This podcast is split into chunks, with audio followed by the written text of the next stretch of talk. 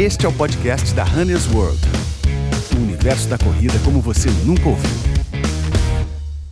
Olá, ouvinte, seja bem-vindo, seja bem-vinda. Mais um podcast da Runners no ar, mais um bom papo sobre corrida. Eu sou Eric Santos e aqui ao meu lado Patrícia Julianelli, diretora de redação da Runners. Vamos para mais um bom papo sobre corrida, Paty?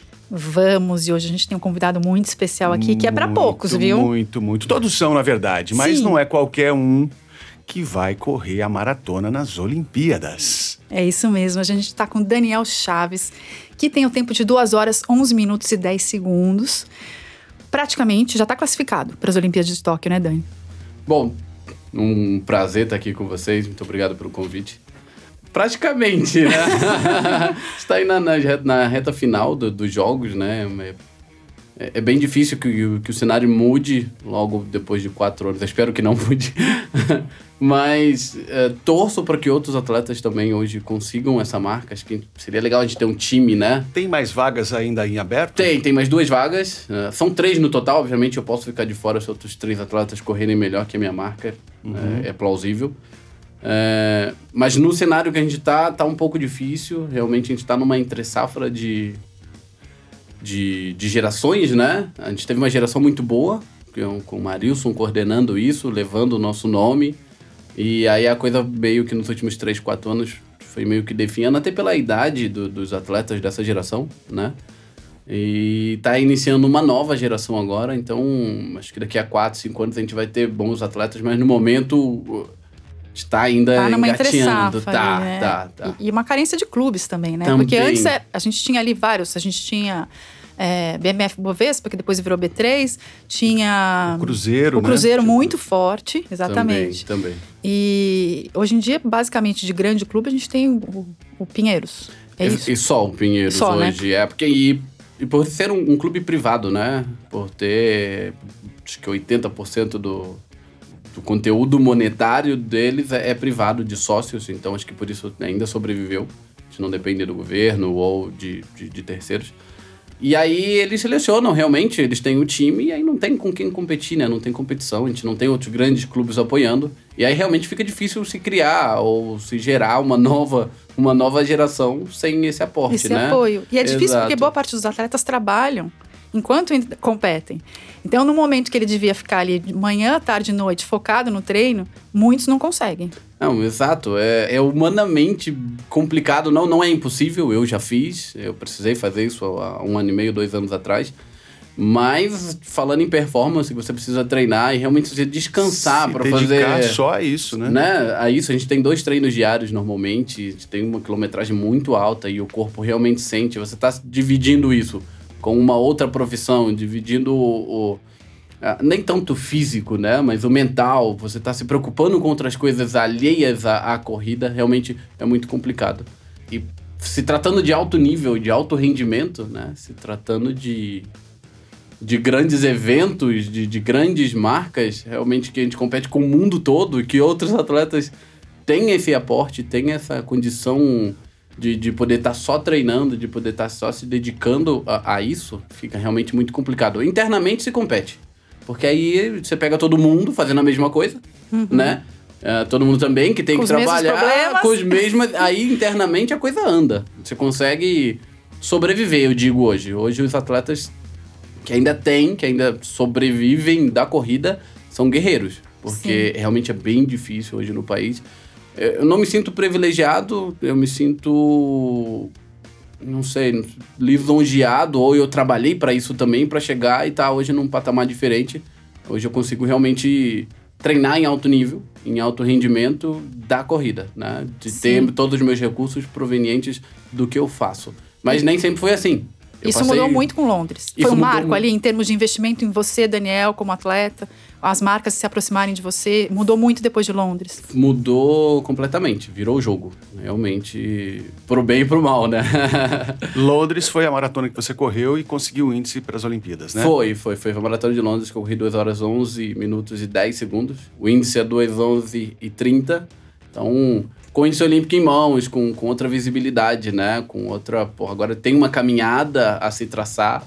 E aí a coisa mudou. E assim, legal que tenha mudado, acho que, que é interessante quando a gente tem marcas, quando a gente tem pessoas também investindo, né? E investindo para que seja que seja um aporte seguro, né? Também, ah, beleza, foi, correu, fez a, a marca olímpica, a gente pode apoiar. É, hoje, hoje o atleta também precisa ter esse retorno, né? A gente nunca pensou, acho que a gente demorou a, a criar essa, essa, pum, peraí, deixa eu ver o que, que eu posso dar de retorno. Porque antigamente era só uma, um dinheiro que a empresa aportava e o atleta corria e não se preocupava no retorno que ele precisava dar. Hoje não, hoje mudou. A gente tem com. Você tem compromissos com as marcas, é isso? Tem, exato. Você com precisa seus patrocinadores. Ter, você né? precisa dar o retorno, você precisa se preocupar com isso também. Não simplesmente fazer um bom tempo na prova. Isso é parte do conteúdo, mas e aí? Hoje a gente, com o advindo das redes sociais, tem mais. Tem em mais para é, dar. Tem que postar. falar em redes sociais, né? o Dani é super ativo nas redes sociais. Não sei se vocês acompanham, vocês que estão ouvindo a gente também, eu acompanho direto. Já sei o que você Adoro. vai pedir. Você sabe, né? Então. ele sempre começa falando: Olá, meus lindos, não sei o quê, não sei o quê. Eu falo, cara, quando ele vai falar comigo? Eu sou uma linda, eu não sou um lindo. você pode falar, meus lindos, minhas lindas? Posso. De vez em quando? Porque eu sinto que você tá falando só com os meninos ali. É. As meninas também querem, também te acompanham. Nossa, gente, não, não, não havia percebido isso.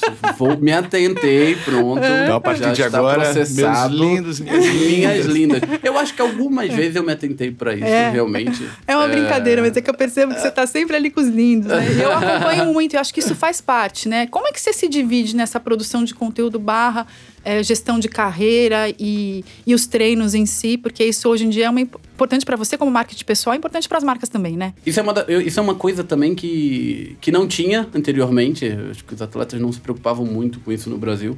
Mas é uma coisa que eu me preocupo muito é, é de ter pessoas que, que façam isso também, que me ajudem, né? Obviamente, ali na, na, o resultado final é o meu rosto perante o celular, ou a edição final é minha, tem um toque especial. Mas é, hoje eu, eu conto com pessoas, hoje eu tenho o meu agente, eu tenho quem me direcione né, no caminho da coisa. E eu acho que é muito importante isso. É, obviamente ninguém anteriormente queria uh, gastar ou aportar nesse serviço, né? Ninguém achava, ah, não, não é necessário. Hoje em dia faz parte disso. Mas você, você tem uma divulgar. equipe, né? Tem eu que fico, ter uma equipe. É, eu fico pensando, porque hoje em dia, entre os atletas amadores, eu me incluo nessa, que eu sou uma super, super pangaré. eu vejo gente somos, postando. Né? Tô, somos, né, Eric? O Eric também corre, também pedala.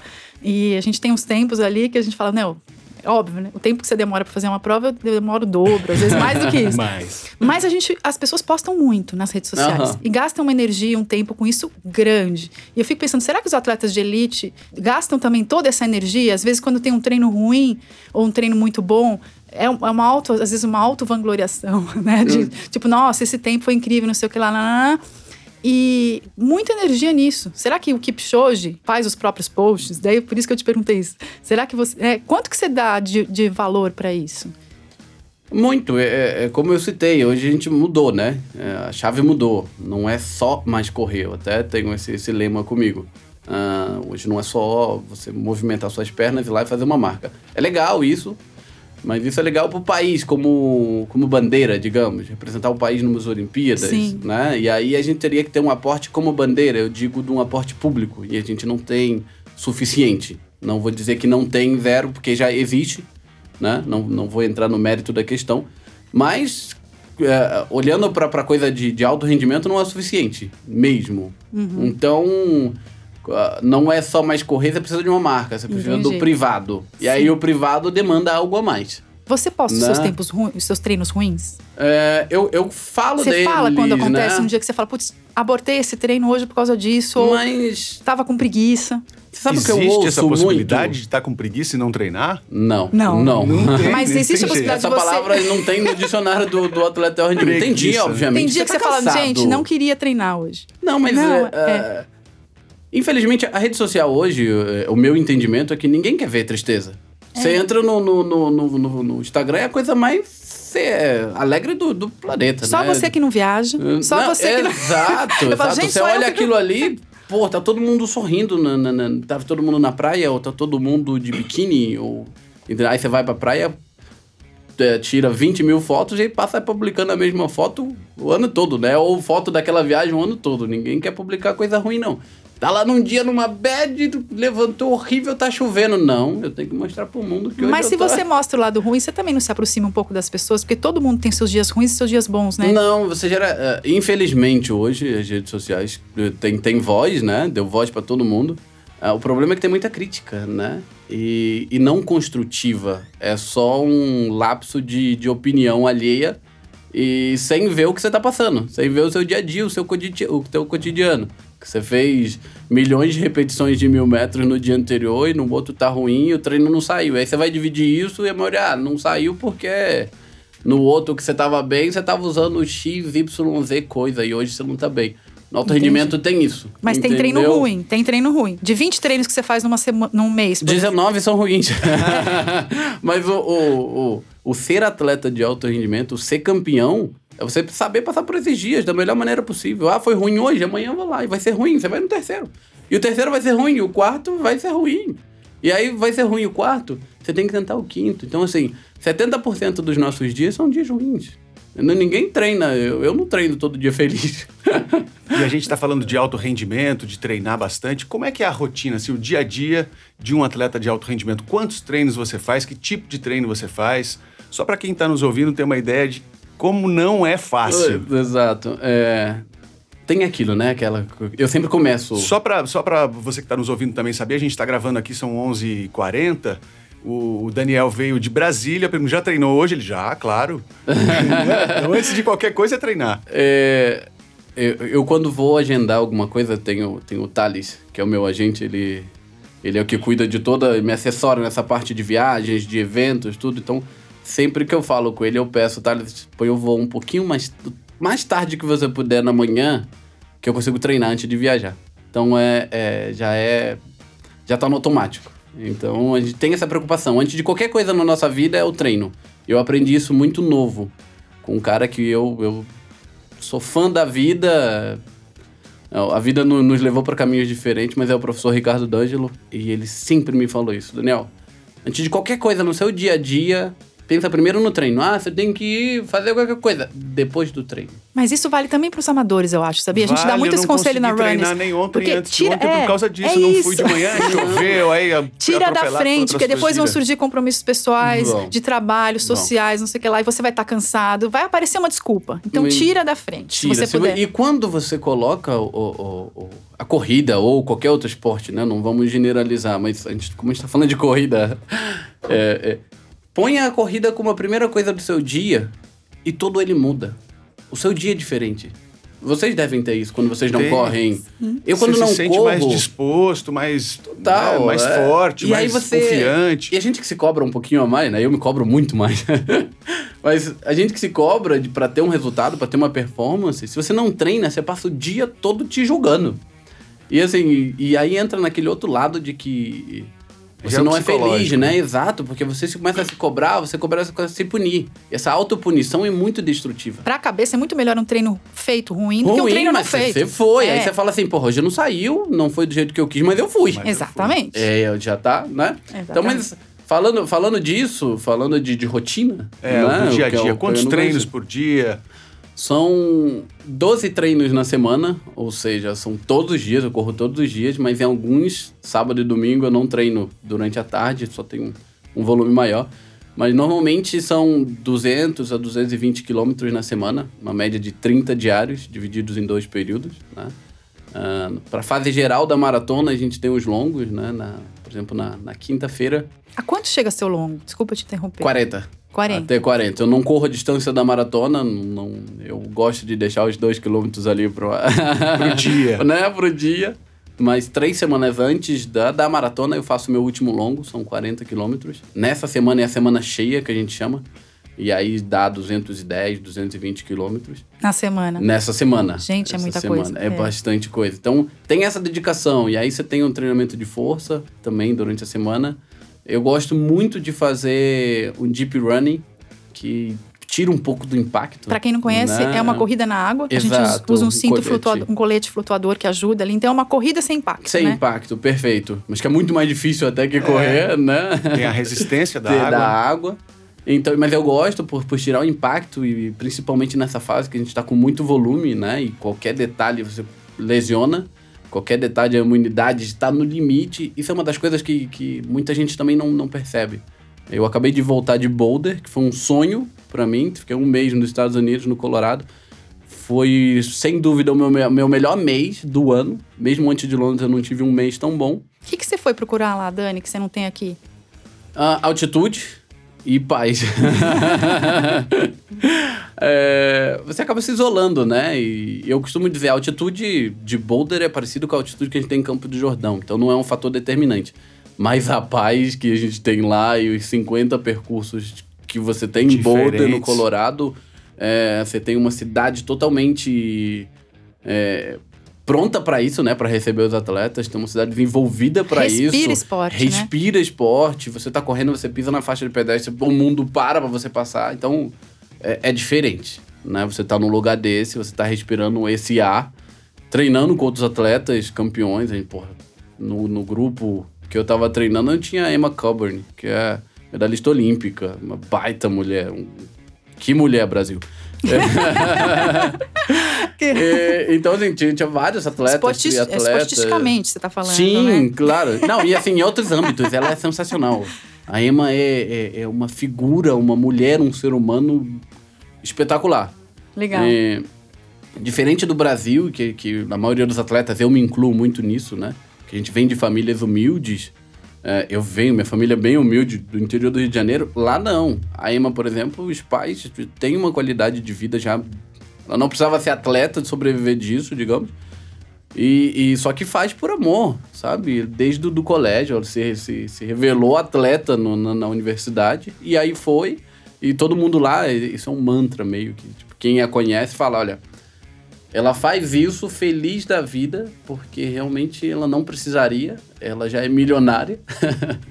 e isso aqui corre. Continua, tem prazer, né? Tem prazer, tem ainda muitos objetivos. Mas tem os atletas que são especiais, a gente percebe no olhar esse prazer quase infantil. Por Exato. exemplo, o Kipchoge, para mim, ele é um Nossa. ser iluminado. Ele você não... olha aquele sorriso dele, você fala, gente, ele não tá fazendo esforço, ele tá se divertindo muito. Ele tá você morou com ele, né? Eu ia, eu ia comentar isso agora. E é, não é de agora que ele tá no auge da carreira dele, do auge da vida. E o é Kipchoge é também, para quem não conhece, é o recordista mundial da maratona, que fez também. Fez o Breaking Two. Foi. Abaixo foi, de dois, de horas. Primeiro homem. Primeiro homem, né? E eu acho que o único. uns 42 km abaixo e de E como eu falei horas. da Emma. Fenômeno. Vou falar do Eliud. Que homem, Brasil.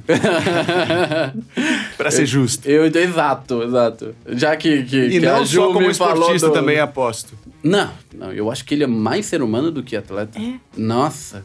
O Eliud, eu encontrei o Eliud agora em Londres. Tem umas fotos bem bacanas que, que, que a produção da, da Rede Globo tirou nesse, nesse encontro, né?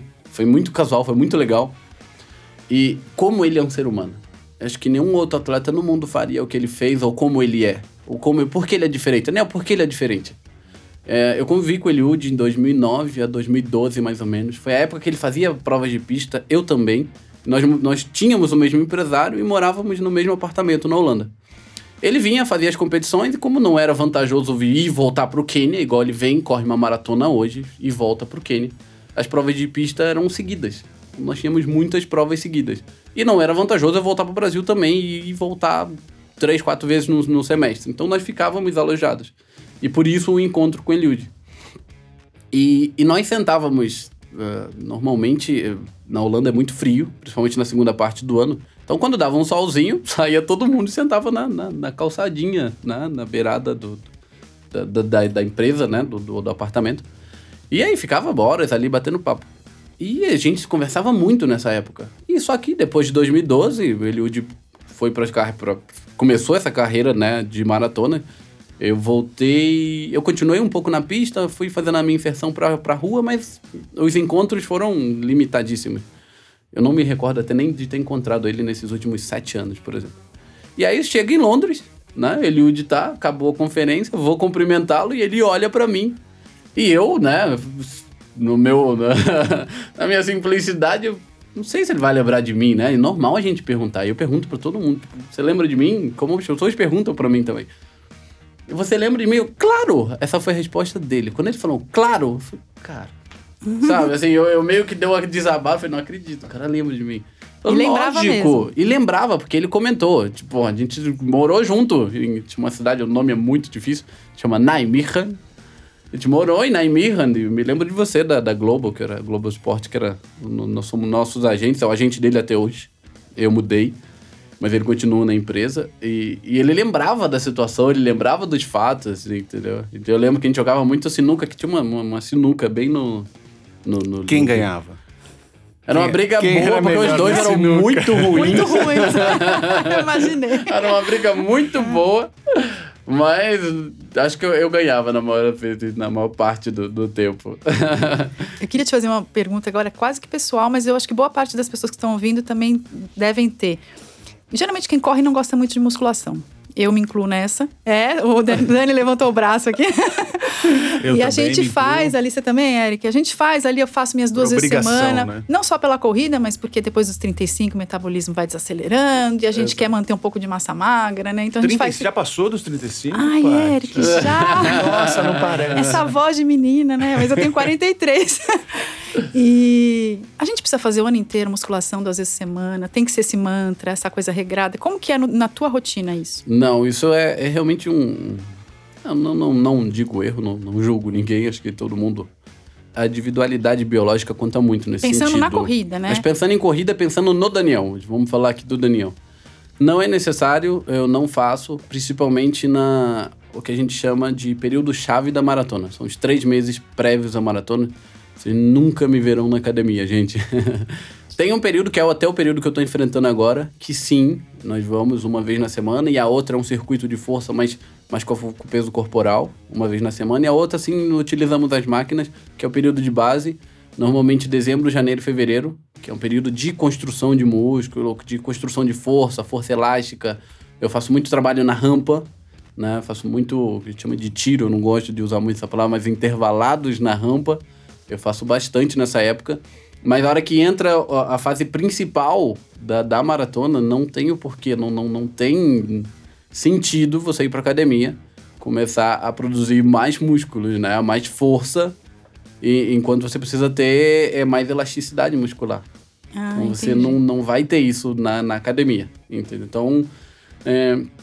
ah, mas Daniel, como é que mantém? Como é que mantém essa força? Como é que você mantém essa força? Eu faço muito trabalho com elástico, e isso sim eu levo o ano todo, mas só Ah, com legal. elástico, faço muitas repetições, todo dia praticamente eu faço alguma Aquelas coisinha. caminhadas com elástico nas pernas, é isso? Como que é esse trabalho com elástico? É, é Que, que parado, Tipo, funcional. é, funcional com elástico, digamos. Tá. É não isso, deixa de ser um aquelas- trabalho de força, né? é, mas é, é, é um trabalho de força, mas é um trabalho bem diferente. Não é uma força. ah, a gente chama de força bruta, né? Essa coisa de você colocar 50, 60 quilos Sim. e agachar 20 vezes. Não é isso. Já é a força Nossa, elástica. já doeu meu joelho só de você Entendi. falar isso. Entendeu? É isso. a gente trabalha muito essa força elástica no ano todo. Então, essa, esse músculo trabalhando, até como aquecimento. Tem dias que o meu aquecimento é trabalhar com, com elástico. E aí eu vou, faço meia hora de aquecimento com elástico e aí saio para correr. Então, isso sim eu levo pro ano todo. Mas a força bruta, essa força da academia, é só no período básico mesmo. Tem dois períodos básicos no ano, o principal é agora, de, de dezembro já a fevereiro. E aí depois, na- dependendo do. Normalmente julho e agosto, que é meio entre safra, e aí vou competir, vou fazer uma maratona em outubro, novembro. E aí eu tenho novamente, não tão Já tem definida essa prova? ainda não? É que esse ano vai ser diferente, né? Porque Sim. agora, como os Jogos Olímpicos são em, em agosto, dia 9 de agosto, É o encerramento do- da Olimpíada? dia exato, 9? É. exato, dia 9. Então, assim, é, muda o calendário e muda bastante a, a filosofia. Tá mantido esse primeiro, esse primeiro estágio, né? Que é de força, eu tô fazendo agora. É, tá bem pesado até essa semana, até por isso eu disse que treinei hoje, porque é, é, é importante tá, tá correndo nesse período, né? Mantendo a quilometragem, mantendo... Só por curiosidade, hoje de manhã você correu quanto? Eu já tive uma hora e quinze de manhã. Uma hora e quinze. E, e hoje, particularmente, eu tive o trabalho de força, mas em casa, né? Que são abdominais, tem, tem um agachamento sem, sem peso. O que, que é um ritmo Dorsais. forte? Desculpa te interromper. O que, que é um ritmo forte e um ritmo fraco? Hoje eu vou fazer uma rodagem no ritmo leve. É, eu que, pensei que é nisso, isso? uma hora e quinze, quanto que deu de distância? De distância, dá normalmente 18 quilômetros, 19. né? Deve, assim, isso é um ritmo. Essa é uma pergunta realmente bem recorrente. Eu, Ah, vamos é esclarecer. impossível a gente não comparar, a gente quer Exato, saber mais ou é. menos o que, que você tá falando, porque pra mim o ritmo lento é. O meu ritmo lento, assim, ah, tô bem cansado. Hoje eu vou sair. vou- Trotinho, Vou, levar meu leve. corpo 4 por quilômetro. É. 4 minutos por quilômetro é o meu trote bem suave. Porque eu ainda sou um atleta muito rápido, Sim, né? que é um ritmo que eu não faço tem- nem no, no tiro. Eu, chamo de, eu chamo de tiro Posso mesmo. Eu sei que não é um o. tiro pra, pra morte, eu não levanto Um só, mais. Um só. pra quatro. E aí, esse é, é- é o o meu leve. Digamos, ah, Daniel, vai fazer um, um treino longo, leve, de 40 quilômetros. Aí entre 3,30 e 3,35. Esse é o meu leve num ritmo longo. Porque sim, eu começo leve a 4, mas aí no final vai dando uma empolgada. E aí é natural, eu entro num ritmo constante natural meu, que aí é correr 3,30, 3,35. Não faço força nesse dia. Então, regenerativo a 4, um ritmo longo 3,30, 3,35. Ah, tem um treino que eu gosto muito, que a gente chama de tempo run, que é, a filosofia diz que é- você consegue manter uma zona aeróbia até uma hora. E É aí, o máximo de ritmo... esforço que você consegue sem comprometer Exato, sem a comprometer... postura, né? O... Exato, exato. O tempo run, ele é muito disso, nem de comprometer o, o organismo, digamos. Você consegue treinar no outro dia, diferente de uma prova. Não é um tempo de prova. É um ritmo perto do ritmo de prova. Exato, 7% mais do ritmo de prova. Ah, que é entendi. mais ou menos o tempo run. Então, entre 3 e 10 e 3 e 12, eu consigo hoje fazer, por exemplo, uma hora, uma hora e 10, eh, tranquilamente, sem, sem fazer força. É uma coisa natural minha nesse dia. Então, obviamente, precisa de um tempo de descanso antes e após esse treino. Precisa colocar ali, mas é, é uma coisa tranquila, digamos. Não, você não extrapola o seu. Não tá no VO2, não tá. eh, não tá queimando glicogênio, digamos, não tá queimando a gasolina. Então você tá bem, você tá num combustível, você tá numa queima normal. Então, nesse tempo run, eh, quanto mais você vai baixando, quanto mais tempo você consegue correr em menor. Quanto mais distância, em menor tempo. Por exemplo, eu comecei para Valência, eu corria 3,15. Para Londres, eu já consegui manter 3,8, 3,10. Então a coisa vai baixando no seu tempo de prova também. Então, eu fiz um bem legal em Boulder agora, que foi bem bacana, que girou entre 3,2 e 3,5. Isso já me dá uma projeção de correr uma maratona mais ou menos nesse ritmo. É isso que Então- eu ia perguntar. Esse tipo de treino te dá a projeção Te- do que vai ser o resultado da, da prova. Exato, exato, exato. Isso que eu uso muito. E, é uma, e é uma filosofia. eh, já não, não é tão nova assim, mas não sei porque no Brasil ela não é tão utilizada e realmente quem utilizou deu certo. Por exemplo, o Marilson era um cara que fazia muito isso, né? Eh, já chegou a fazer, por exemplo, uma meia maratona na pista e correndo para uma hora, uma hora e um no Você- treinamento. Você falou que você adora esse, esse tipo de treino. Tem algum tipo de treino que é um mal necessário que você odeia, mas que você faz porque você sabe que é importante ou não? Sim. Qual? e a pista pra mim é um sacrilégio. Nossa. Ah, você tem 20 repetições de 400 metros. Sozinho, né? Porque na maioria do tempo eu tô, eu tô sozinho. Agora eu tô indo pra um grupo fora do país, mas até aqui eu treinei sozinho. Pra Londres foi realmente treinar. Tive um, um ou dois companheiros em algum momento da preparação, mas 80% da, da mesma foi, foi só. Então, ir pra pista, fazer um treinamento longo e sozinho, pra mim, é, é o meu martírio, é o meu. é o meu. Muita gente deve pedrinha. estar se identificando. É, com certeza. É, você falou que você vai pra, pra fora, agora é Madrid, né? Isso, isso. Eu faço, faço um período prévio em, na Colômbia, né, de altitude, porque ainda tá muito frio na Espanha, o local que eu vou ainda vai estar vai tá um pouco nevando até. Então eu faço um período básico na, na Colômbia, 2.600 metros de altura. Depois vou para Espanha, faço uma meia maratona e aí fico em Madrid, em, fico um mês em Madrid, na cidade, fico um mês, fevereiro todo em Madrid, março todo em ah, me fugiu o nome agora, mas é a 40 minutos de Madrid, é uma zona também já alta, 2 mil metros de altura, e depois volto para Madrid para finalizar o trabalho, e aí sim corro uma maratona agora em abril. Então eu fico fora de, de janeiro até, até maio, praticamente. Que é, é a hora, é a hora de, de, de buscar ó, o alto rendimento mesmo, né? Hoje, infelizmente, eu tô numa posição de, de poder desfrutar de, desse treinamento em alto, em alto nível, treinar com atletas de alto nível. É, mudei de treinador recentemente, ele é o treinador do Zezinait Tadesse, que é, Qual que é o nome do seu atual treinador? é chama Jerônimo Bravo. É, ele tem um grupo forte de eritreus Tem o campeão mundial de dois anos atrás, o campeão, o mesmo, né? Ele ganhou a maratona de Nova York também, se eu não me engano, três anos atrás. E vai ser o meu companheiro de quarto até, Legal. Na, em Madrid. Então, é, eu tô indo para um grupo que eu vou ser realmente 2 horas e 11 nesse grupo. Eu sou. Ele tem mais ou menos 20 atletas, eu devo ser o 15, 16. Então eu tô indo para um grupo bem melhor que eu. E é isso que faz a diferença. Acho que é aí que você sai da, da zona de conforto, né? É aí que você cresce, treinando com, com os melhores. Ô, Dani, é, outra curiosidade também. Você falou que o seu treino de força, ele vai alter- ele sofre muda- mudanças ao longo do ano. Uhum. Depende do período de treino que você tá. Sim, sim. Isso também acontece com a sua alimentação? Queria saber o que, que você se permite, se você tem brechas ali. Um amigo meu, por exemplo, fez recentemente uma prova que ele estava treinando muito, fez 3 horas e 1 nessa prova, que para um amador é legal, incrível. é bom, É um é tempo bom. que é né, inatingível para boa parte. E ele tirou ali uma semana ou duas em que ele dá uma bela relaxada, o Renato, meu amigo. E come, enfim, desde batata frita com não sei o quê, até hambúrgueres gigantescos e não sei o quê. Você se permite ter esses momentos em que a dieta dá uma afrouxada? Não. É, me permiti até aqui, né? A, a maratona é relativamente nova para mim, eu só tenho duas provas com- concluídas até aqui. Mas uma coisa eu aprendi, depois da maratona eu pre- eu preciso de duas a três semanas, minhas, eu. E aí nessas duas ou três semanas, realmente, popularmente, Chega a engordar? pé na jaca engorda, engorda. Porque eu, eu perco muito rápido, eu também não, não absorvo, absorvo muita gordura, mas eu não sou, eu não incho, não, não fico né, grande ou com barriga, mas eu ganho aí meus dois, três quilinhos de, de gordura Você normalmente. fica duas, três semanas à vontade. Não, total, total. E aí realmente é quando eu, eu viajo, é quando eu, minhas férias, né? O trabalhador normal tem as férias lá, depois de um ano ele tira. As minhas férias é depois da maratona, duas, três semanas depois do meu objetivo eu tiro. Dezembro pra mim sempre foi muito complicado. Tem uma coisinha aqui que realmente bate forte. A tal da rabanada. É mesmo? Rapaz. Eu tenho uma história com rabanada que eu nunca mais comi. É, não. É uma delícia, né? É É, uma o delícia. pão e- adoro. é, É, frito, ali, né? com, com Nossa, É passei tudo tão bom, antes, uns 10 carboidrato, anos. fritura, açúcar, né? Não, tudo é, junto. tudo junto. Açúcar e canela, que é uma perdição pra E- mim. Passei E tão eu fui- mal uma vez que eu nunca Você mais comi rabanada. mas que você, você Comi misturou... muito, não sei, Ah. comi muito. Não teve uma dose, dose alcoólica ali também, não? Não, era criança, Era tinha uns criança. 10 Ah, anos, 11 tá, anos.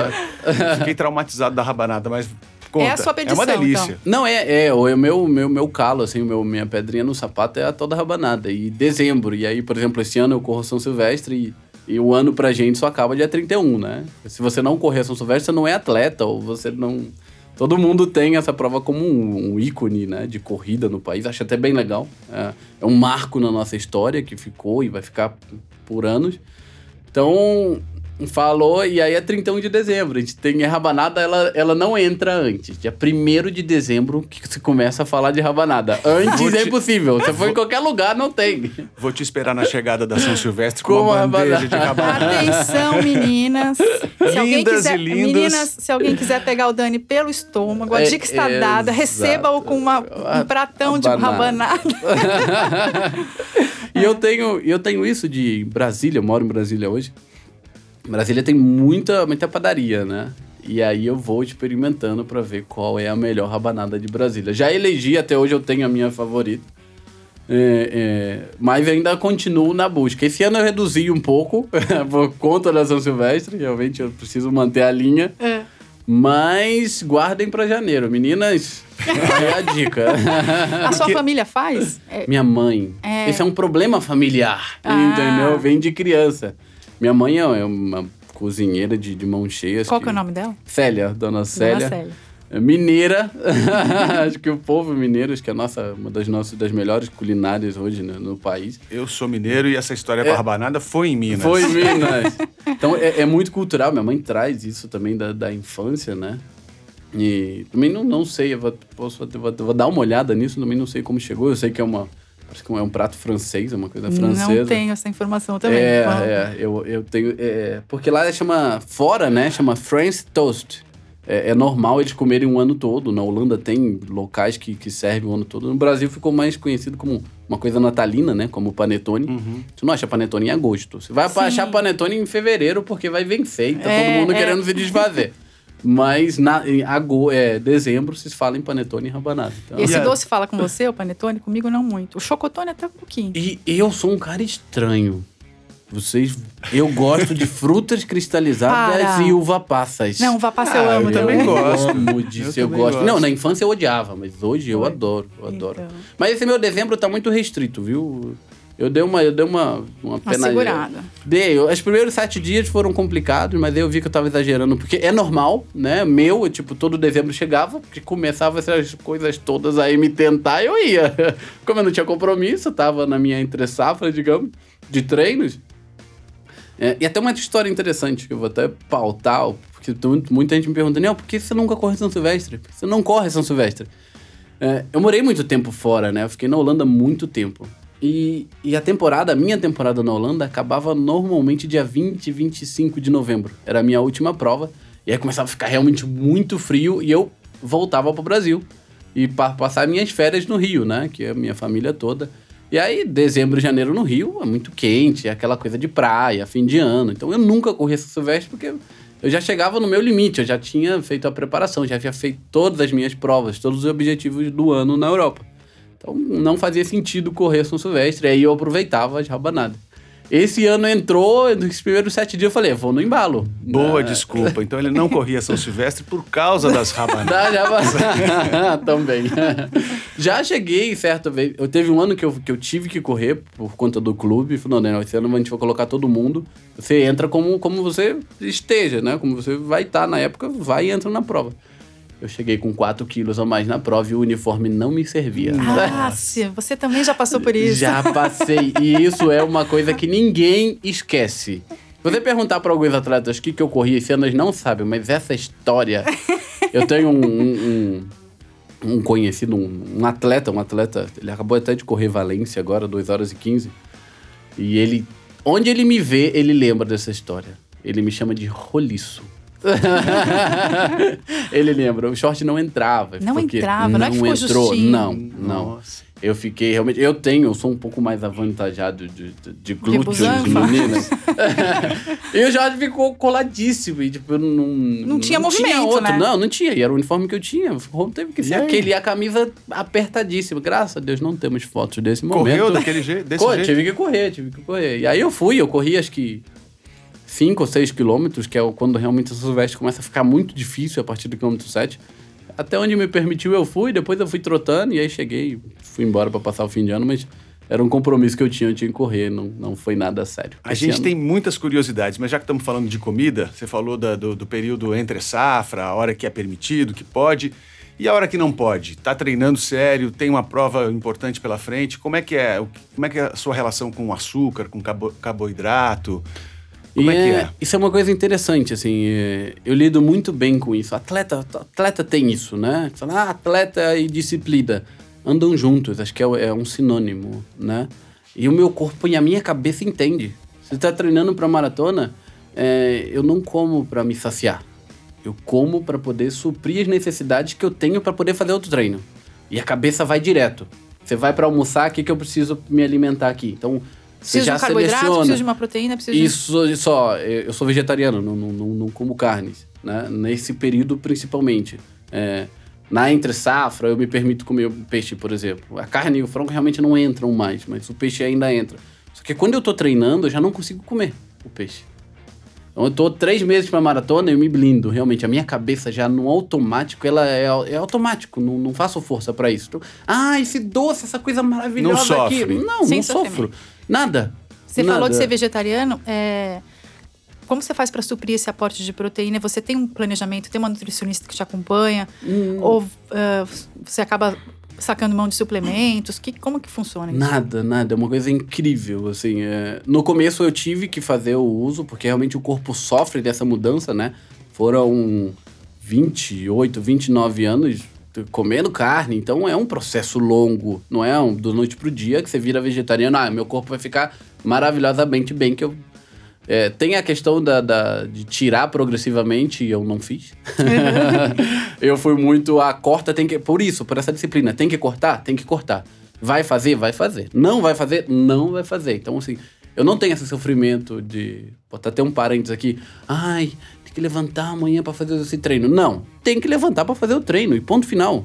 É, é isso que tem que ser feito. Então a gente não, não tem esse, esse jogo, ah, vai, vai agora, ah não, vai depois. Não tem isso. Não, não, atleta de alto rendimento, quando ele está focado, ele não tem isso. Então, é, eu te questão... perguntei, porque essa questão da proteína, eu estou tentando consumir cada vez menos carne. Eu acho que isso é um movimento mundial claro. que faz bem para a pessoa e para o meio ambiente. Exato. Mas a dificuldade é que eu, eu, sinto, particularmente, que exige muito mais planejamento. Porque, poxa, ali eu não vou ter o bife, eu não vou ter o frango, eu não vou ter a carne de porco, não sei lá. O que, que eu vou ter no meu prato para suprir esse aporte? Eu vou colocar mais feijão, vou colocar soja, vou colocar outros tipos de grão, vou colocar folhas verdes. Vou... O que, que eu vou colocar ali? É que quando você retira o, o, essa proteína animal, você começa a abrir o seu campo de, de divisão para outras coisas.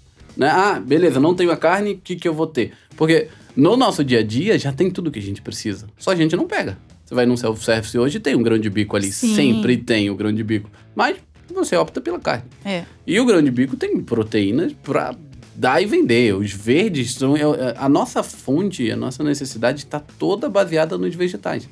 É uma questão cultural comer carne. Sim. Né? A gente tem os, os gaúchos que, que devem querer me matar, obviamente. Quando eu vou para lá é difícil. Como você não come carne? Faz não, quanto tempo que você é vegetariano? Dois anos. Dois anos. Dois já. anos. E, e, como eu disse, no, no início, por cortar de uma vez, foi muito difícil. Eu fiquei mal, fiquei, tive, tive problemas alimentares, fui, precisei repor. Hoje eu não tomo suplemento nenhum mais. Isso que eu ia te perguntar, nem nos longões, como é que você faz? Aí Fora a alimentação, que... tô falando da estratégia de, de treino tem e prova a, agora. Tem a, questão da hidratação e da, da, da, reposição de carboidratos. E só. A gente aqui não, não fala. A alimentação em si, ela me supre para o meu dia a dia, para o treinamento. E no treinamento mais específico e na prova eu tenho a suplementação desse dia, que aí é baseada em sais minerais, tem a, a Tem gel de carboidrato? Tem gel de carboidrato, tem, tem carboidrato em pó, né, que é até o que eu, que eu uso mais hoje. O gel tem um gel novo agora que eu tô usando, que tá, tá me servindo bastante. Mas os géis que, que tinham antigamente tinha muito frutose. E isso eu tenho essa intolerância à, à frutose, então eu não utilizava muito. Agora lançaram um e, e tá, tá indo bem, tá? Tô me adaptando melhor. Mas eu não tenho essa necessidade de, de suprir, de, de ter whey protein Sair do treino e consumir não. direto um, não. Né, um 4 para 1 ali? Não, não. Muito, muito, muito raramente. Porque aí entra uma questão da, da. acaba gerando uma intoxicação. Você está consumindo. Eu, né? Eu não digo isso, os nutricionistas vão me matar. Mas eu, Daniel, eu gerava uma intoxicação muito grande no meu corpo de estar tá pondo isso todo dia. E porque, como eu estou me alimentando tão clean, assim, tá tão limpa a minha alimentação, que qualquer coisa que eu coloque química, o meu corpo sofre muito. Ele tem um impacto muito grande para receber esse químico. Então eu já evito. Então hoje tudo eu, eu, procuro ser mais natural. Ah, a imunidade vai cair, Daniel. Beleza, vamos com própolis, vamos com gengibre, vamos já começar a fazer um trabalho para poder a imunidade dar uma segurada. Não consigo ficar tomando glutamina o tempo Entendi. todo, entendeu? Então o natural chama o natural. Então essa é, é a ideia. E aí depois de um tempo eu, eu passei eu passei quatro meses bem, bem, bem difíceis para voltar a treinar e assimilar essa, essa dieta. E depois, depois desses primeiros quatro meses, porque eu fui muito radical, eu confesso, eu, por ter essa disciplina, eu falei, vou parar, vou parar, e aí parei. Mas eu, eu não aconselho, acho que tem que ser uma coisa gradativa, você tirando aos poucos. Ah, eu não comi carne durante o fim de semana. Já é um grande avanço para quem come todo dia, né? Ah, essa semana eu vou fazer sábado, domingo e segunda. Segunda eu vou fazer um dia só de frutas, por exemplo. E aí a coisa vai andando, entendeu? A coisa vai gradativamente vai encaixando e o seu corpo vai assimilando. É um é, é libertador quando você fala assim, não tenho a necessidade uh, histórica, né? Porque é uma coisa já mental, não tem a necessidade física de depender do animal. E aí você se sente livre. Eu me sinto muito leve hoje. Uh, Vez ou outra, é muito difícil, né? Quando principalmente você come fora de casa, pra, pra poder selecionar tudo e não, não tem. Eu gosto de uma farofa. Aí eles vão colocar um bacon na farofa.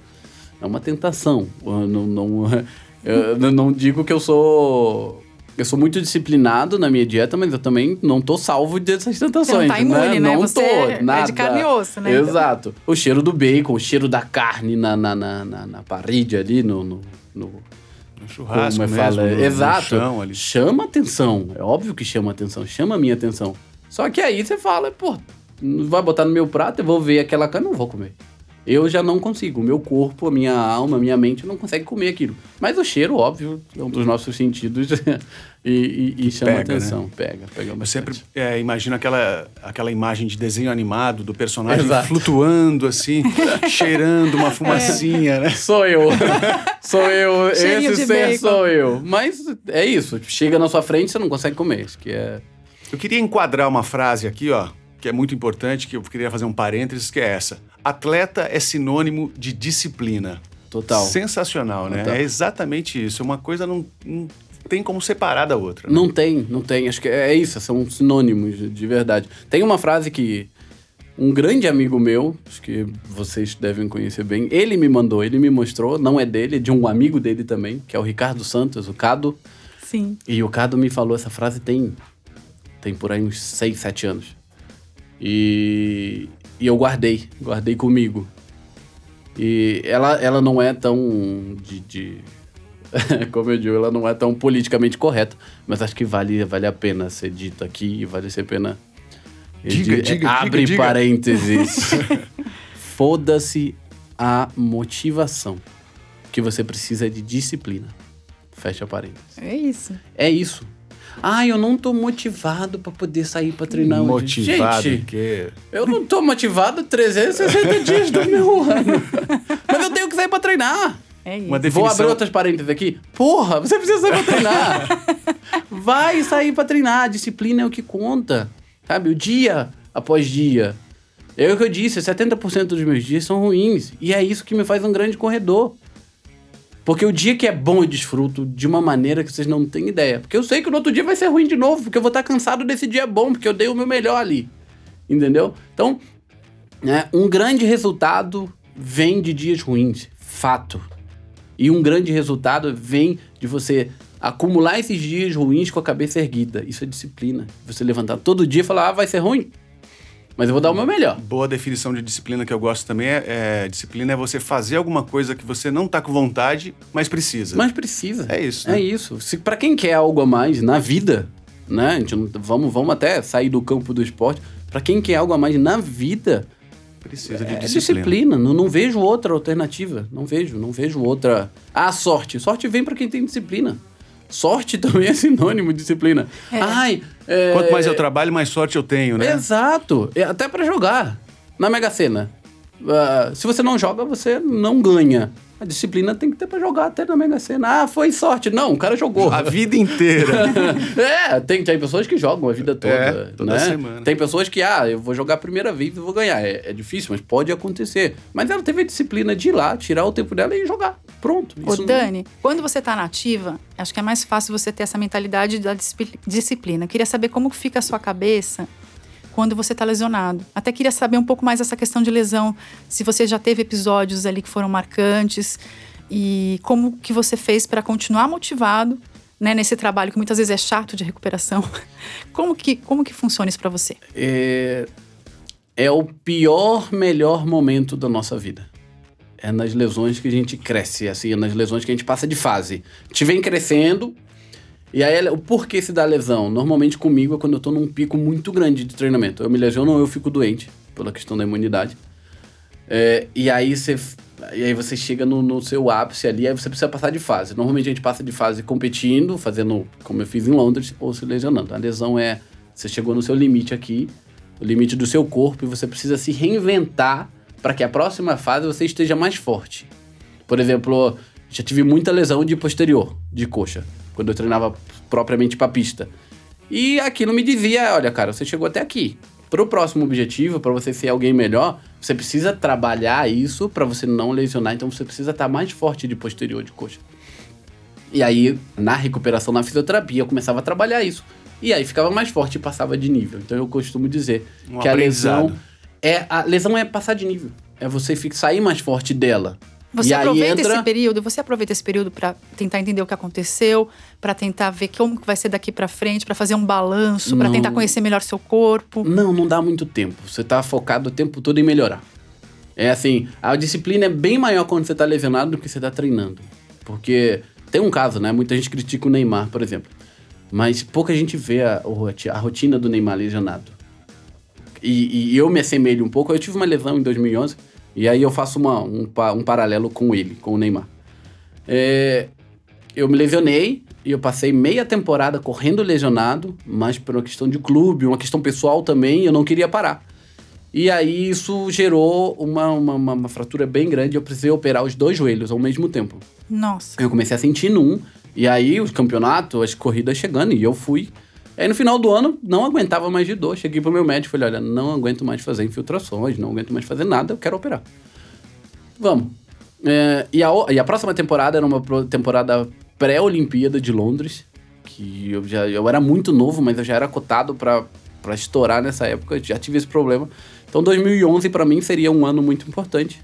Pré-Olimpíadas, eu ia chegar num outro patamar, falei, não, eu quero operar agora, enquanto é tempo, isso foi em novembro de 2010. E pra chegar 2011 inteiro. E aí a nossa temporada começava em março, abril. Eu operei em dezembro. Dia. Eu operei mais ou menos dia 8 de dezembro. No dia 20, foram duas cirurgias no joelho. No dia 28, mais ou menos na primeira semana de janeiro eu já tava correndo. Mas mesmo no período natalino, nesse período, eu fazia fisioterapia 8 horas por dia. Eu morava em Campinas nessa época, eu me mudei para São Caetano do Sul e eu morava em cima da fisioterapia. Em cima.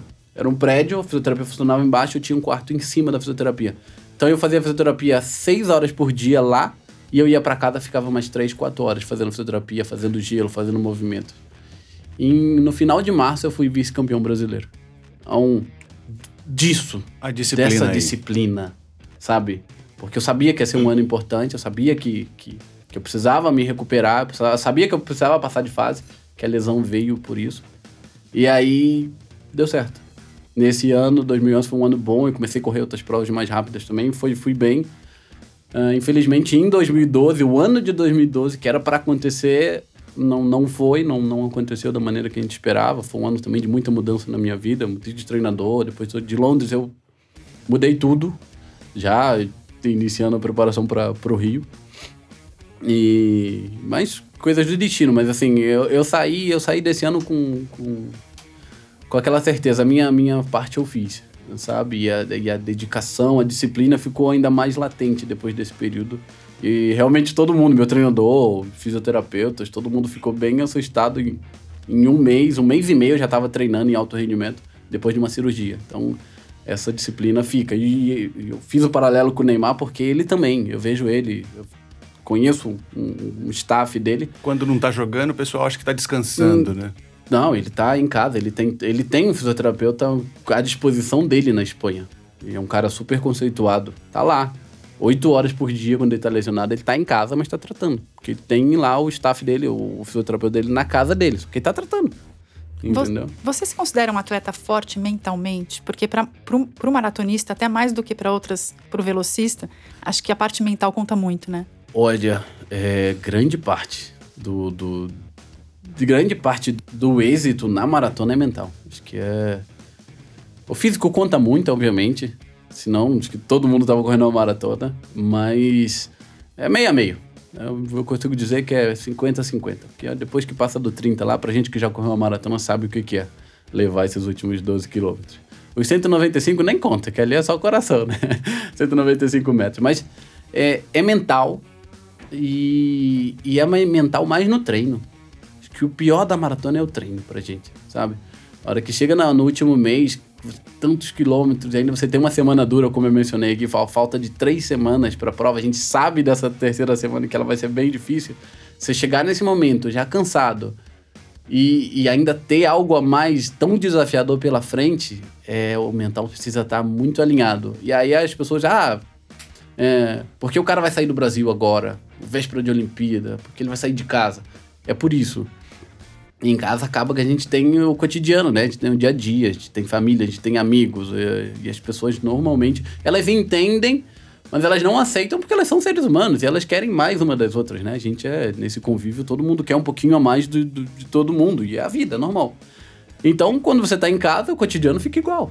E aí a cabeça precisa pensar também, ah, pô, tenho que ir no banco pagar isso, eu tenho que sair para comprar aquilo, tenho que fazer mercado, eu tenho que ir aquilo. Então, fica uma vida normal.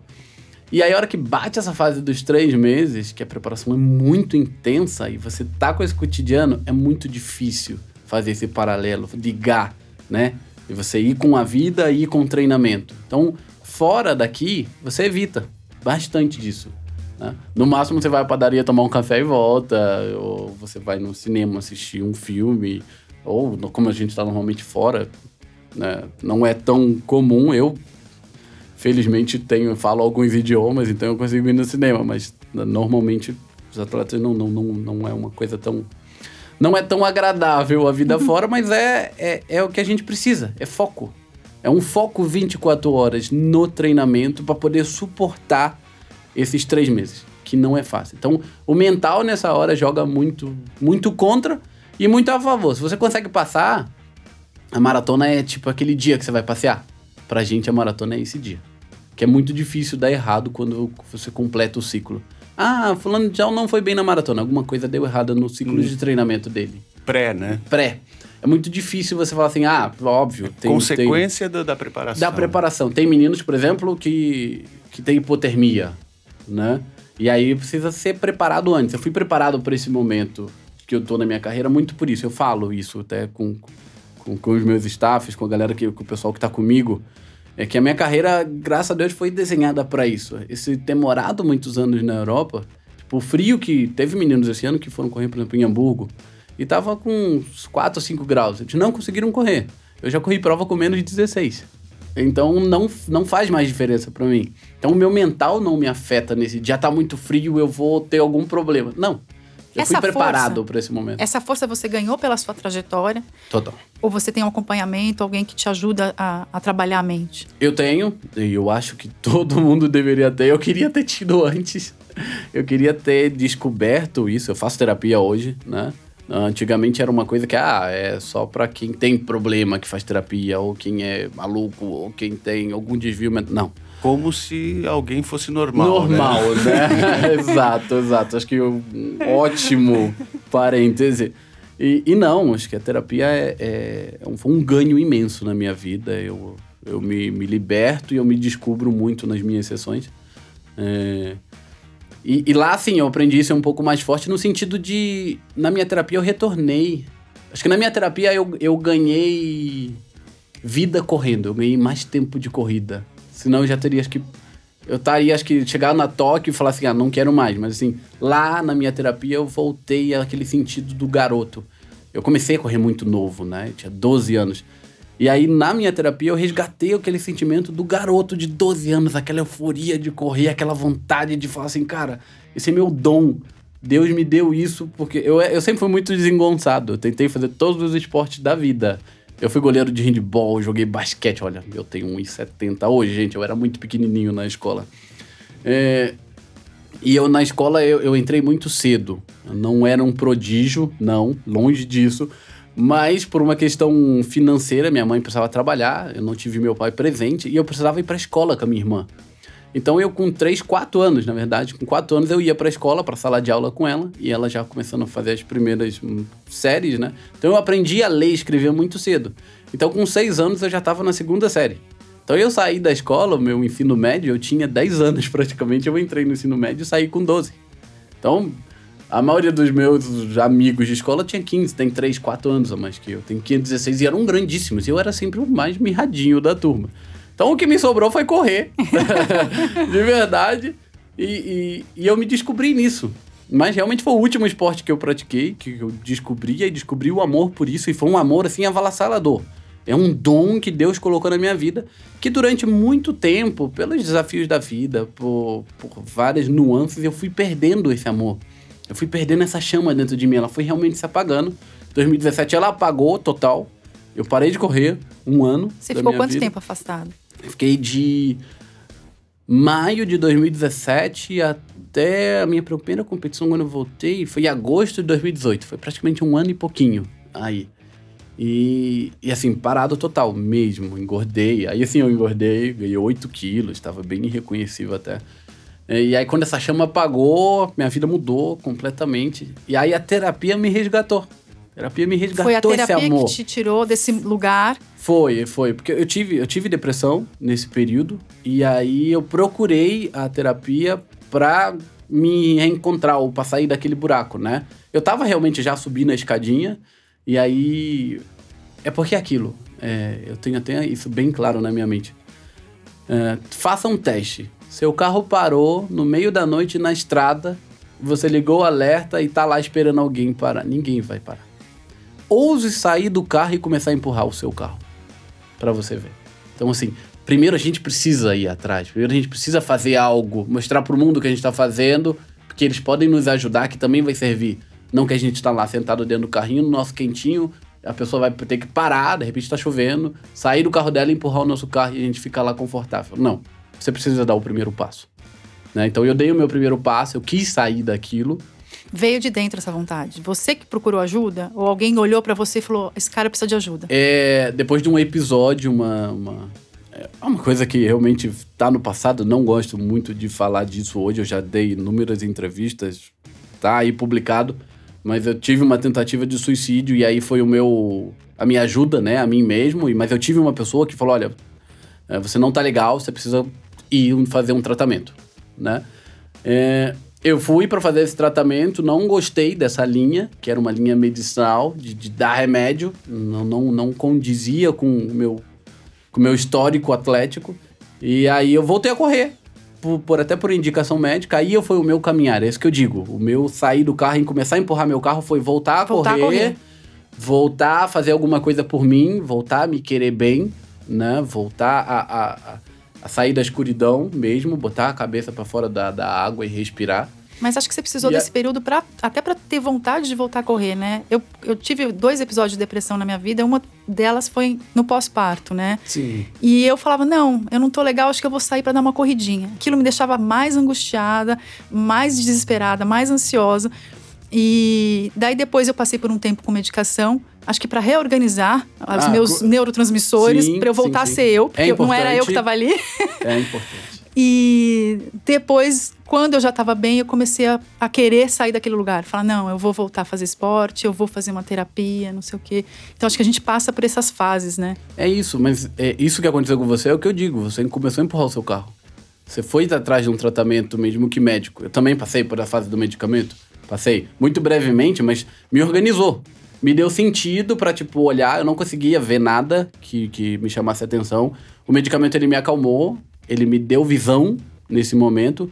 E eu consegui ver, não, cara, eu sou atleta. Eu não preciso desse medicamento porque eu correndo é minha medicina.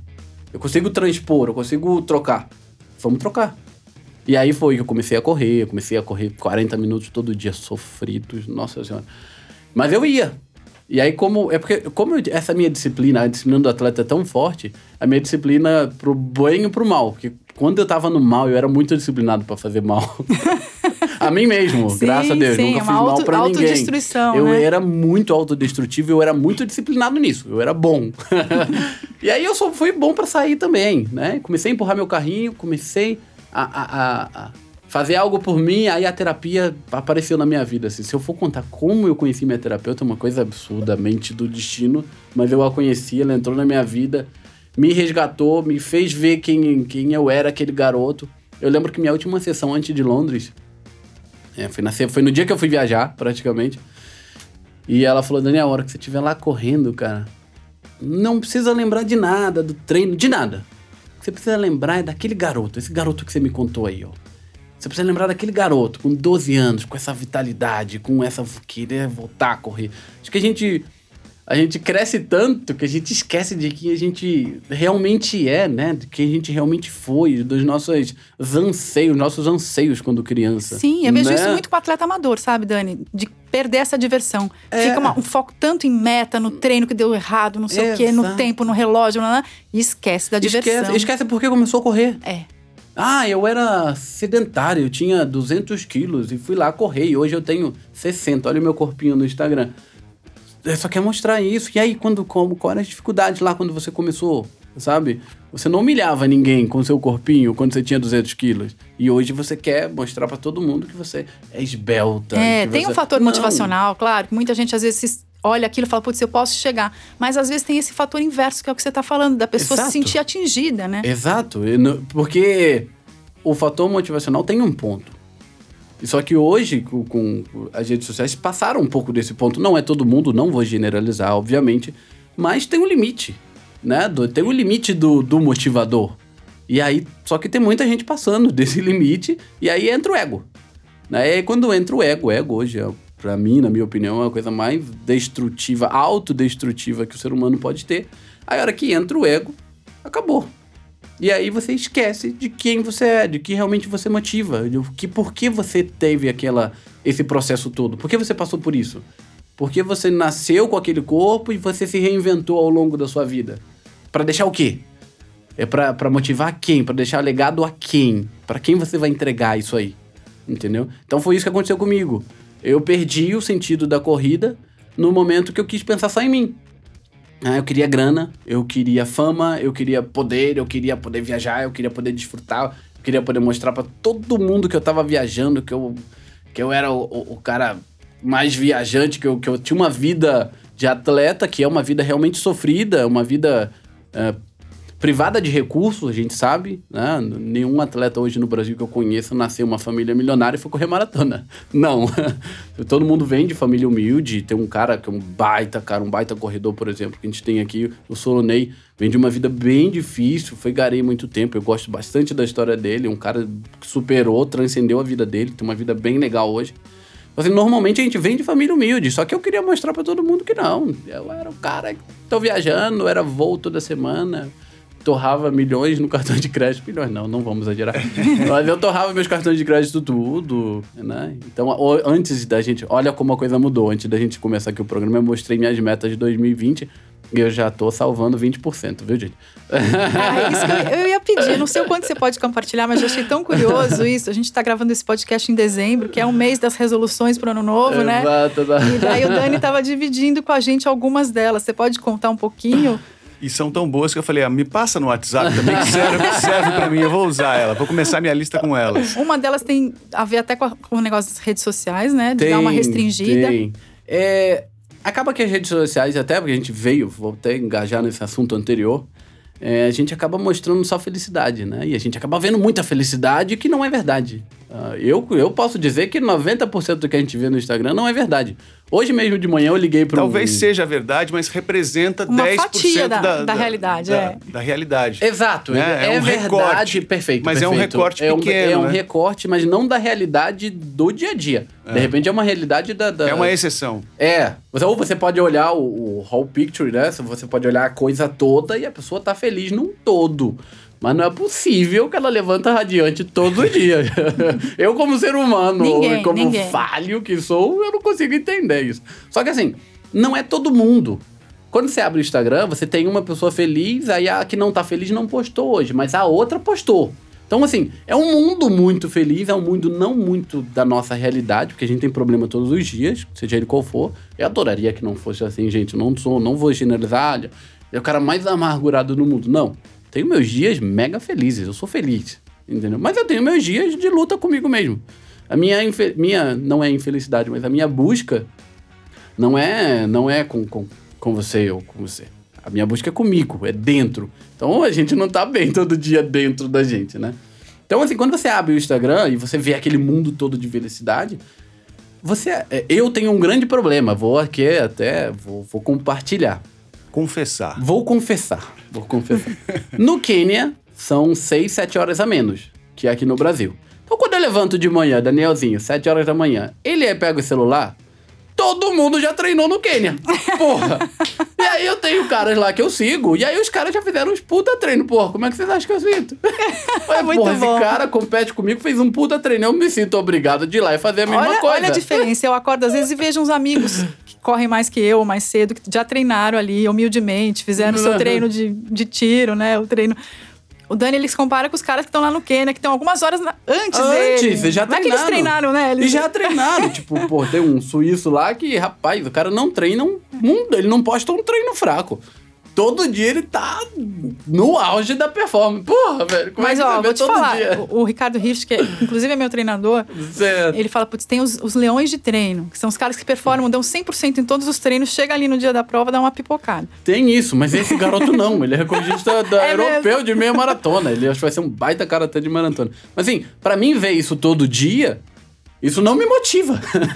isso me cobra, ainda mais, porque eu me cobro muito. Então, essa meta Eu de, acho que de você tem reduzir. que olhar isso depois que você já fez, já tiver feito seu Exato, treino, tipo, né? aí eu olho pro dele e falo, pô, eu tive, eu fiz, olha como é a coisa.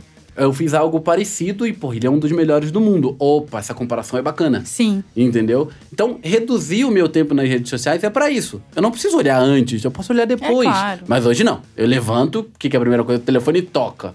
O celular Sim. toca pra despertar. Aí você já, Já como tá tá, ali, ali, é. já tá Deixa com a dar uma mão no- no- olhadinha. Deixa eu ver como é que tá o mundo aqui. Deixa eu ver como é que tá as notícias. E aí você vai e olha isso, já, já entra nesse embargo. Então, minha Muito principal, bem. uma das minhas principais metas, que a primeira é reduzir o açúcar. Reduziu. Então vamos, lá, então, Vamos para lá. quem está nos Um. ouvindo, é, as resoluções de ano novo de um maratonista olímpico, podemos dizer assim, Boa, né? Boa, boa. Para você ter uma ideia. Reduzir. Reduzir o açúcar. Reduzir o É uma açúcar. coisa, eu sou, eu sou muito formiguinha. é Quem me conhece sabe. e, nossa, o tempo que eu morei na Holanda eu era muito criticado. Porque o europeu ele tem essa restrição, é normal. Mas eu cresci com isso. Minha mãe era. Minha mãe, Tem gente, muita tradição de açúcar no Brasil. de né? primeira. Tem, tem muita questão. Então, reduzir o açúcar Reduzir é minha açúcar. primeira. Então, é legal isso que tá de primeira. Esse mês eu tô sofrendo muito com isso. Reduzir o tempo nas redes sociais. Essa é uma, uma grande importante, é a 02. Tá. E aí, com reduzindo o tempo das restrições, a gente tem tempo para outras coisas, né? E você Sim. começa a abrir o leque. Eu gosto muito de ler, eu sou um cara que leio, mas com as redes sociais ultimamente eu tenho lido muito pouco. Muito post. Hum. Tem lido Muito, post. mas eu e, e normalmente é tem pouco, é alguns post. posts que, que são bons, tem algumas páginas que eu gosto. Mas tem outras que, pelo amor de Deus, você lê cada coisa que. É. Né? Tem o mim aí que dá. pra, pra mim dar, É. tá, acaba com o meu dia. Então, número 3, ler um livro por mês. Ler é um isso? Bem livro- ambiciosa essa meta. Não, mas é o mínimo. Acho que é o mínimo que a gente pode É. ter. É o mínimo, gente. De verdade. Um livro por mês é. Depende do livro, né? Ah, tudo bem. livro fininho. Mas boa essa Que meta. mais? Que mais?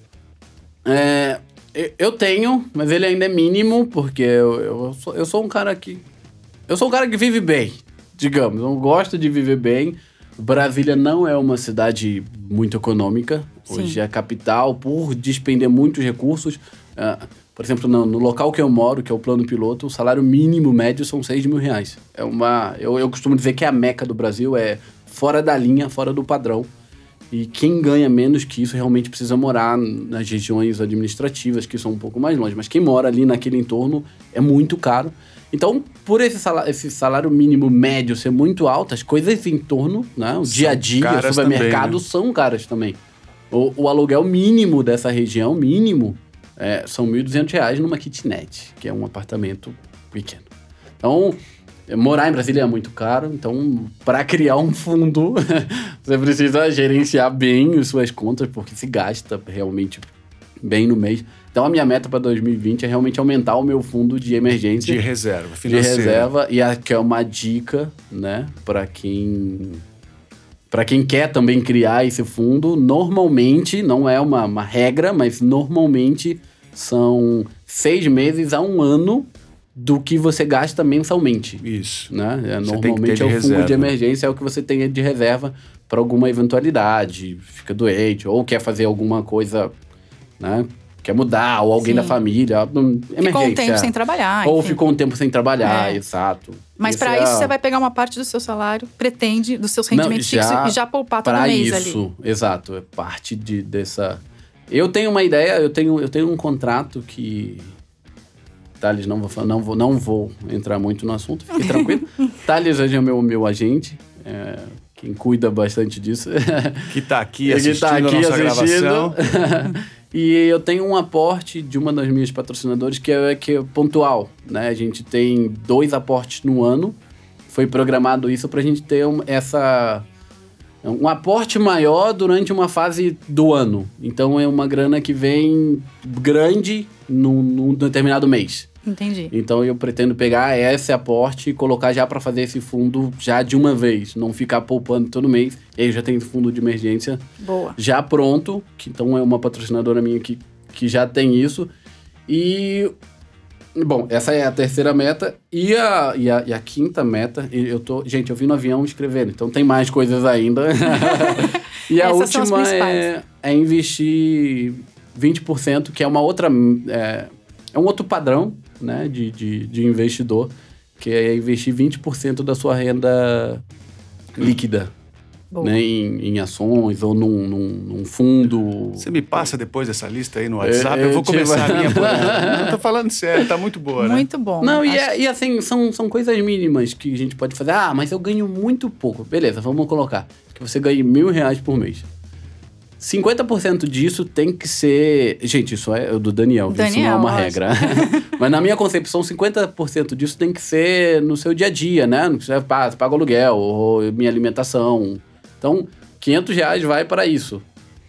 20% disso tem que ser ou para o fundo de emergência, normalmente quando né, eu colocaria 10 e 10 num fundo de emergência, 10%. É que o meu fundo de emergência vai ser criado de uma maneira diferente, mas nem todo mundo tem é, isso, né?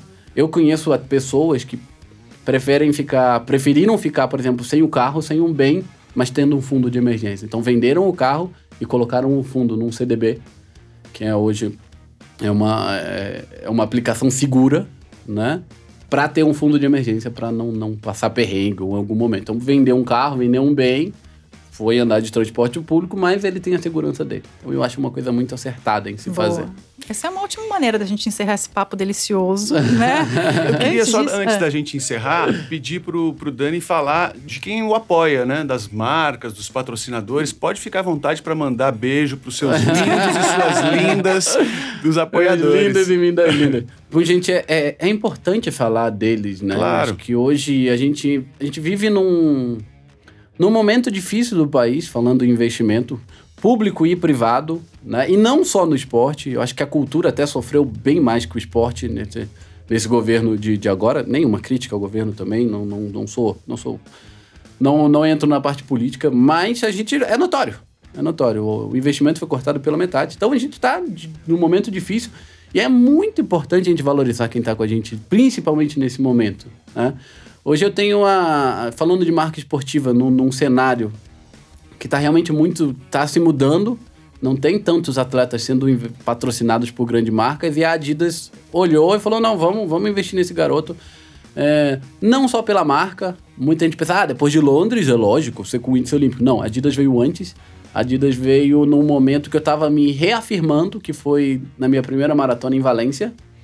É, até por um contato bem legal de, é, de, de, um, de, um, de, um, de um comunicador, né, de um canal, que falou assim: olha, olha para esse garoto com, com, com carinho, que ele tá voltando, ele já mostrou que pode, ele se organizou, a vida dele, a cabeça dele tá legal agora, e agora ele pode fazer alguma coisa boa. Quer Então, dar o crédito para esse, pra esse não, ele não também? quer. Ah, ele não quer? quer. Ah, então ele tá bom. não quer.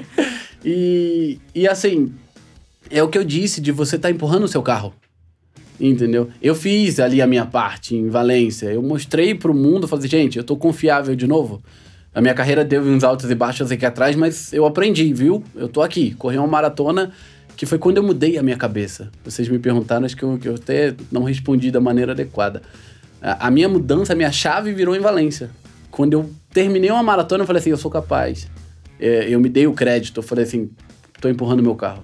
Tô no caminho certo. E aí eu mostrei para as pessoas também que eu tava no caminho certo. E aí veio a Adidas. Logo em dezembro, janeiro. A maratona foi dia 2 de dezembro. No final de dezembro eu recebi o contato da Marina, essa sim eu dou o crédito. Parabéns, Adidas. Marina é a Sport Parabéns Marketing. Dani também. E, e foi a primeira, realmente, foi a segunda. Tive a Rede Auto Shopping de Brasília, que foi o que me deu o suporte para ir a Valência antes. Foi o que me resgatou nesse momento que eu tava difícil. Ele falou: não, vamos, vou te dar o suporte necessário. que você precisar para virar um atleta novamente, eu vou estar aqui. Então é a Rede Auto Shop, eles têm 28 postos de combustíveis em Brasília, na região administrativa. É, E aí logo veio a Adidas com, com esse aporte de material, né? Até foi, foi uma coisa bem legal. E ser reconhecido por uma grande marca é muito bacana. Eu tenho esse sonho, né? Desde, desde menino, de, de, de competir por grandes marcas. Eu tive outras duas grandes marcas antes da Adidas, mas nada se compara ao carinho e à atenção que eu tenho deles agora. É, transcende o lado atleta. Você se sente parte de um. Eu me uma, sinto. Quase uma família, né? Eu sinto parte da empresa, sabe? É. E uma coisa legal é que eles, eles abriram a porta da empresa. Falaram, cara, olha, uh, mesmo quando acabar sua carreira, a gente, a gente, quer ter contato, a gente quer você aqui com a gente. Uh, não pelo atleta, pela pessoa. Você se mostrou algo de valor pra gente. Você tá dando um retorno pessoal para todo mundo sabe? É muito legal te apoiar aí para as Olimpíadas, mas é legal apoiar a pessoa que você está se tornando. É legal construir um ser humano e mostrar para todo mundo que esse ser humano tá com a gente. Então, a marca é isso. E, e, não é dar um material, te dar um par de tênis e falar, vai lá, garoto, se consagra. Não. A gente dá o aporte por trás também. Porque pra gente ir só lá e correr é muito fácil. Mas e a hora que fica difícil? E a hora que fica ruim? E a hora que o treino não sai. É a hora que mais precisa. É a hora que a gente precisa e que ninguém vê. Então essas marcas que hoje estão comigo estão para esses momentos. Porque só na hora do, dos louros, de colher os louros, é muito fácil, né? Mas eles estão comigo. Ela me manda mensagem, Dani, você tá treinando? Você tá bem? Qual a sua próxima prova? Você tá precisando de alguma coisa? É disso que eu preciso, sabe? Eu não preciso de alguém que me dê um dinheiro que põe lá na minha conta no banco e Precisa Corre também, aí. Precisa também disso, né? Lógico. Mas é, o Mas dinheiro é- é- sem valor, Sim, sim. né? O dinheiro somente com valor monetário, hoje para mim ele não faz a diferença. Porque aí ele me cobra. Esse valor, não tem o valor. né? Quem me patrocina e não me conhece, não, não, não, acho que nem, nem entra, não tem nem mais sentido na minha vida. Já teve em outro momento que eu queria só grana, que eu precisava me manter, eu precisava bancar as minhas viagens mundo afora. Aí não tinha sentido, a corrida não tinha sentido patrocinador na minha vida. Era só mais uma conta, era só mais uma grana entrando todo mês. Eu olhava, beleza, pagou, não pagou. Não. Hoje não. Hoje eu preciso dar. O Daniel, não só as pernas, mas eu preciso fazer sentido para a marca. E eu tenho ó, essa última que é uma, uma grande surpresa para minha vida, é um grande marco, eu acho que falando de patrocínio no Brasil como um todo, na história, que é a ZQuest, que fez uma coisa que, sim, absurda. A gente para pra, pra olhar friamente no mundo que a gente tá, ninguém. Eles estão revolucionando. Eles fecharam comigo por cinco anos, por duas Olimpíadas, sabe? Com, com um aporte financeiro muito bom, Que bacana. mas com um aporte humano muito bom, sabe? Porque eles cuidam de, de pessoas, eles cuidam de. de eles cuidam do, do valor de uma coisa mais preciosa para algumas pessoas, né? Que, que é o financeiro. Então eles entendem de cuidar de patrimônio. Então eles entendem de cuidar da carreira de um atleta. Eles querem estar junto, eles querem estar ali comigo até, até é, Paris 2024. Então são cinco anos de, de aporte, são cinco anos de conhecimento, desse carinho, de. Pô, são cinco anos que me deixa seguro, sabe? Não só financeiramente, mas fala assim, pô, eu tenho alguém que tá olhando por mim. Eu tenho alguém que, beleza, vai acabar Paris, eu vou ter construído uma amizade. Hoje eu. É... Quantas pessoas hoje, quantas pessoas têm a oportunidade de conhecer o CEO dessas grandes empresas? Eles gerem 19 bilhões de reais. É é uma, uma das maiores gestoras de patrimônio É do país. gigantesco. E aí, quem conhece o CEO dessa empresa? Quem conhece o presidente? Sabe? Você ter o privilégio de sentar com, com essas pessoas na mesma mesa e discutir assuntos de, de alta relevância para o país, pra, esse é o meu ganho. Esse é o meu financeiro hoje. A grana aporta no atleta, no físico. Né? Faz eu ir para locais treinar, faz eu ir pro, pro Quênia, pra Etiópia, faz eu ir. Mas o que alimenta a minha alma, o que alimenta são esses encontros, são essas pessoas. Ou tá aqui com vocês agora é o que me alimenta, tá falando com a mídia, tá falando com, com pessoas que eu me sinto bem, tá olhando um sorriso né, no, no- em vocês. Quando eu cheguei falei assim, nossa, esse cara existe, deixa eu ver como é que ele é. É isso que me faz viver hoje, essa é a chama do Daniel. E é esses patrocinadores é que me reacenderam a chama. Então, falta, é, tá faltando aporte? Olha, vai ser legal, é óbvio ter mais aporte. Eu vou poder fazer outras grandes coisas, mas precisa ver com sentido. Precisa, o Thales usa muito essa palavra. Dani, se não faz sentido pra você, não, adianta. Se não faz sentido na sua vida, eles podem te dar um milhão, mas não vai fazer sentido estar com você. Não é uma coisa que você acredita.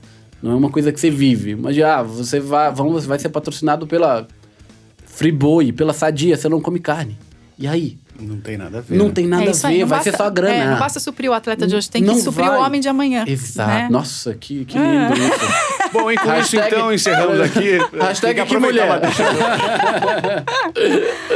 Muito Bom, legal. acho que não, essa, essa, essa frase terminou o programa. Quadro, Pode né? encerrar. Num quadro. Não Fala- vale. fala de novo pra gente, É, eu, eu posso anotar? Você me manda pro WhatsApp?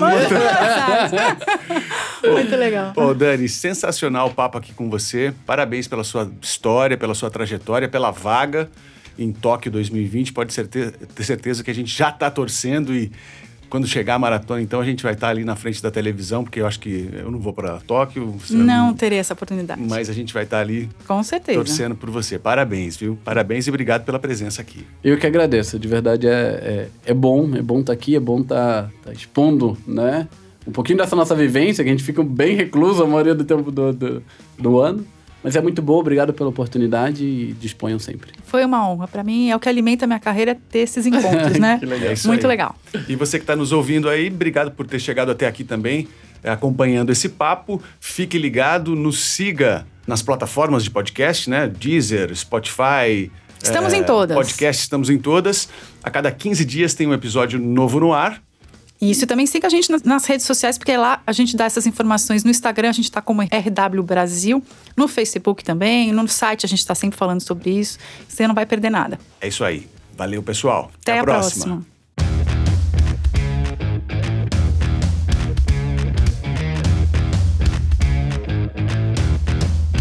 Este é o podcast da Runners World. O universo da corrida como você nunca ouviu.